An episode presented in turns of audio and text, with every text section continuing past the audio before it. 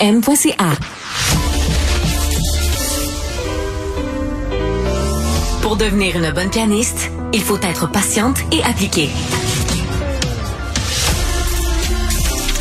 Marie Montpetit, de la musique aux oreilles. Les autorités américaines conseillent aux parents d'être vigilants en ce qui concerne le matériel scolaire de leurs enfants, tels que les surligneurs, les clés USB, les stylos à billes, car le marché est actuellement envahi par des vapoteuses électroniques camouflées sous la forme de divers objets. Est-ce que c'est un phénomène que l'on voit aussi au Québec et comment peut-on, en cette rentrée scolaire, aborder le sujet des vapoteuses et des wax pens avec euh, nos ados? On discute de tout ça avec euh, Dr Nicolas Chady, qui est pédiatre au CHU Sainte-Justine chercheur spécialisé en toxicomanie et en médecine de l'adolescence. Bonjour, docteur Chadi. Bonjour. Merci d'être avec nous pour en discuter. C'est ça, c'est la rentrée scolaire, donc je me dis que c'est le bon contexte aussi pour peut-être avoir ces échanges-là avec nos adolescents. Tout d'abord, ce qu'on ce qu'on ce qu'on apprend, que les autorités euh, américaines, euh, bon, amènent, euh, demandent aux parents d'être vigilants sous les, fameuses vapoteuses. Bon, on connaît la forme normalement, mais là, qui pourrait être transformé en matériel scolaire. Est-ce que c'est quelque chose que l'on voit au Québec? Mais il faut savoir qu'au Québec, ce n'est pas légal de vendre ce genre de produit qui est clairement dirigé vers les mineurs. Donc, ce n'est pas impossible qu'en les commandant sur Internet, on ait accès à ces produits-là au Québec. Depuis longtemps, les vapoteuses sont petites, elles ont l'aspect de clé USB ou de stylo.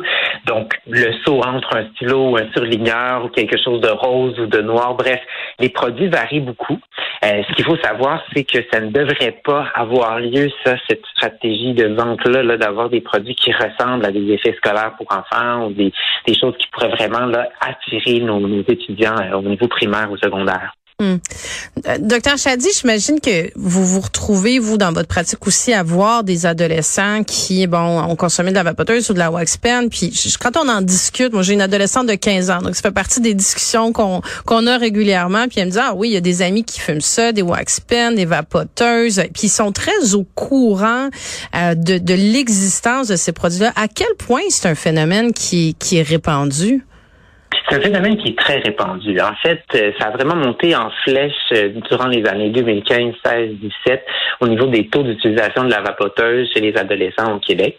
Depuis ce temps-là, on peut dire qu'à peu près la moitié des étudiants du secondaire auront essayé une vapoteuse à un moment ou à un autre. On a atteint un espèce de plateau au niveau des taux d'utilisation depuis 2019-2020 qui demeure très haut, à mon avis. Donc vraiment une grande proportion des adolescents qui vont utiliser des produits de vapotage qui contiennent de la nicotine, c'est le plus fréquent, mais aussi euh, les, les, produits qui contiendraient du cannabis. C'est souvent ce qu'on veut dire quand on parle de wax pen. On sait qu'à peu près un tiers à la moitié des ados qui utilisent des produits de vapotage vont à un moment ou à un autre essayer les produits de vapotage de cannabis. Donc ça représente des gros chiffres à l'échelle du Québec. Hmm. Puis est-ce que les adolescents sont est-ce qu'ils sont bien informés des, tu sais, je veux dire, à, notre époque, on était bombardé de, de publicités, de campagnes de sensibilisation sur euh, les effets sur la santé, de, de fumer la cigarette.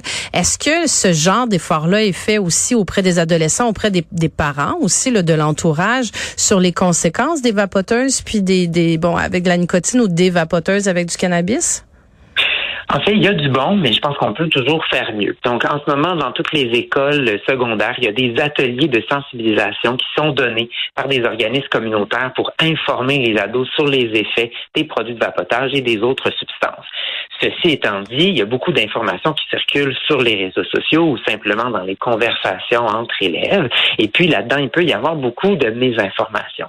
La perception des risques associés aux produits de vapotage, souvent, elle n'est pas du tout euh, équivalente aux risques réels. Donc, il y a des endos qui peuvent penser, en fait, on vapote des saveurs, c'est surtout de la vapeur d'eau, ou il n'y a pas nécessairement de risque euh, au niveau de la santé ou de développer des dépendances si on consomme ces produits-là. Donc là, c'est sûr qu'il y a un travail à faire. Je pense qu'au niveau populationnel, on commence à prendre conscience là, de plus en plus à quel point c'est présent qu'il faut vraiment en parler, mais il y a toujours plus de travail à faire. Puis je pense qu'il y a encore vraiment des efforts euh, au niveau de l'éducation du public qui doivent être faits. Puis surtout, mm. en période de rentrée scolaire, c'est vraiment un bon moment de, de, retrouver ces conversations-là, autant à l'école qu'à la maison ou dans d'autres euh, secteurs, milieux où est-ce que les, les, ados passent du temps. Mm.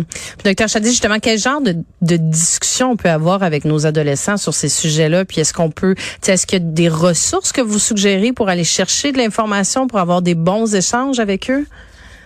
Mais tout à fait. Donc, une conversation qui serait ouverte, c'est-à-dire sans jugement, un adulte, un parent de confiance qui s'intéresse un peu à la question, puis essaierait de poser des questions sur les perceptions des ados, ce qu'ils en pensent, ce qu'ils ont entendu, ce que les amis font, ou s'ils sont à l'aise de dire qu'est-ce que les ados eux-mêmes font. Déjà, c'est une bonne façon de casser la glace. On peut penser, si on voit quelqu'un vapoter sur un trottoir ou en milieu public, ça peut euh, permettre de débuter la conversation. Puis on dit euh, que vraiment les conversations autour du vapotage devraient commencer aussitôt que 11-12 ans. C'est à cet âge-là que les produits commencent à circuler, fin du primaire, début du secondaire. Donc, c'est déjà le moment de commencer. Il y a plusieurs ressources en ligne pour les parents. Euh, je pense au site J'arrête, donc des ressources de, de, de cessation tabagique qui ont beaucoup d'informations pour les parents par rapport au vapotage. À savoir, le vapotage, c'est pas toujours mal. Il y a des adultes qui peuvent l'utiliser pour la cessation tabagique, mais c'est de rétablir un peu le discours pour les ados, parce qu'on voit vraiment que chez les adolescents, c'est quelque chose qui est plus souvent utilisé pour essayer, puis avec les risques pour la santé qui sont liés. Donc, des sites comme euh, le, Conseil québécois pour le tabac et la santé qui parrainent la ligne J'arrête, des, des sites comme ceux de la Société canadienne de pédiatrie ou de Santé Canada ont tous des dépliants, des sites, des pages d'information qui peuvent vraiment aider là, à amener une conversation, mais informée avec des faits qui sont euh, qui sont réels. Hmm. Puis est-ce que le, justement les vapoteuses, en tout cas pas encore là pour en faire un, petit échantillon de discussion avec des adolescents, des vapoteuses avec du cannabis semble être quelque chose qui circule quand même assez euh, facilement. Euh, vous qui êtes en première ligne là, comme, comme pédiatre à Sainte-Justine, est-ce que vous voyez des cas arriver de, de, de, de psychose, de conséquences que ça peut avoir sur des jeunes qui ont pris ça? Comment on peut les sensibiliser encore davantage? Oui, bien en fait, un point important, c'est qu'au Québec, les produits de vapotage de cannabis ne sont pas en vente légale pour tous les âges, euh, qu'on soit enfant, adulte. En fait, le, Québec, via la SQDC, ne vend pas les produits de vapotage de cannabis. Donc, d'emblée, les produits que les ados et utilisent euh, quand on va pas du cannabis, ce sont des produits qui viennent d'autres provinces ou qui viennent du marché noir. Donc déjà, il y a de la sensibilisation à faire, sensibilisation à faire autour de ça, parce que si c'est des produits qui sont non contrôlés, ben, il peut y avoir toutes sortes de substances, de contaminants ou de produits chimiques qui sont mélangés avec tout ça.